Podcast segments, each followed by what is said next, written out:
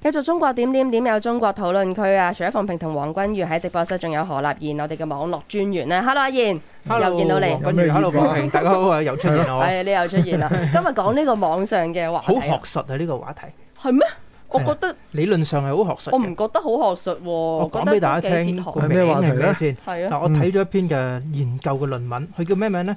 堅持唯物主義時空質能觀，發展牛頓物理學。呢一個呢係一個河北燕山大學嘅教授嘅一篇論文嚟嘅，咁犀利講咩啊？講緊咩呢？複雜到我都唔知。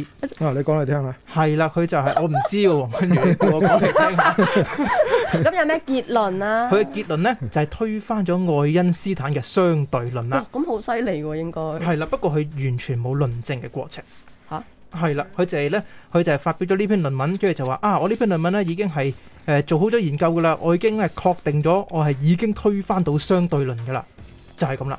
咁我哋要問下黃君如先，即係作為我哋平時係讀書，你同學仔如果交份功課俾你話，哎得啦，我我結論總之就係咁啦，論證過程咧 不要問，只要信， 收唔收貨佢哦咧？呢佢呢個嗱，我睇落去啦，即係佢係一個項目嚟嘅。嗰、個頭先你講嗰個就係一個項目嘅題目，佢、就用一個項目嘅題目咧，就去申請啲唔知咩獎，即係咁啦。嗯，啊，應該係河北省科技技術獎，即係咁樣。咁佢呢個項目咧，即係佢就未去論證嘅，亦都未去評審佢嘅。嗯咁啊，只不過咧，佢就話誒、呃用一啲即係用一啲辦法啦，即係佢嗯佢用一啲誒佢所謂哲學嘅方法，就就係推翻咗呢、個啊呢、個誒、呃物理學啦嗯物理學即係呢個相對論啦。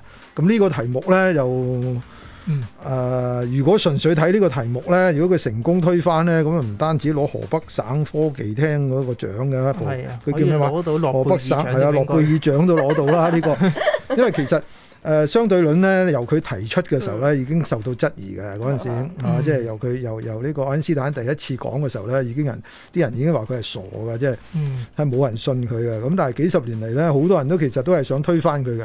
嗯，但係一路咧就係、誒通過唔同嘅實驗啊，唔同嘅咩，特別喺一個大嘅宏觀嗰、個嗰個角度裏邊，即係話喺個宇宙嗰度，佢用佢呢個理論咧，其實係解釋到好多嘢嘅。嗯嗯咁所以咧就係接受佢嘅人咧係越嚟越多嘅，亦都嗯從未有人可以成功地可以反反證到即係即係正偽佢呢樣嘢啦，話佢唔通啦咁樣。想推翻呢一個嘅理論嘅咧，就當然係包括呢一個河北嘅教授，佢叫李子峰啊。啊，李教授咧就好犀利，佢零八誒零零年開始已經研究呢個項目啦。佢仲話咧多次向有關部門申請，即係立項啦。不如你都研究下係咪真係？我講真啦，零八年都發表過相關嘅論文，諗住去推翻呢個嘅相對論。當然咧，一路咧佢就石沉大海啦。啊，今次咧又炒翻起熱上嚟喎，仲咧佢呢個嘅研究項目咧係推選咗入去頭先阿黃君如提及嘅嗰個河北省嘅科學技術獎啊，所以咧就引嚟好多網民嘅關注。咁但係呢個網民咧。有咩回應咧？係咯，同埋我就覺得都幾有趣，即係係佢係自己話誒啊，總之我提出嚟有個咁嘅結論，你哋去驗證啦，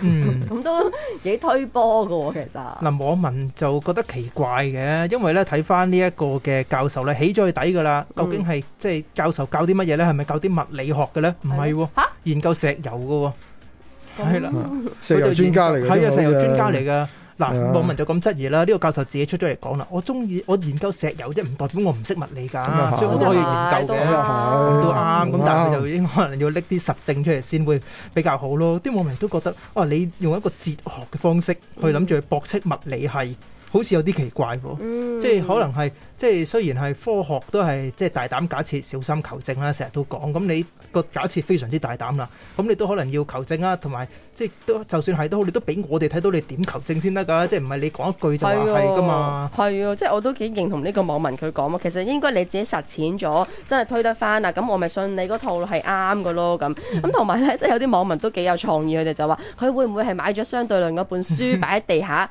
拱冧佢，啊係啦，推論咁就話推翻。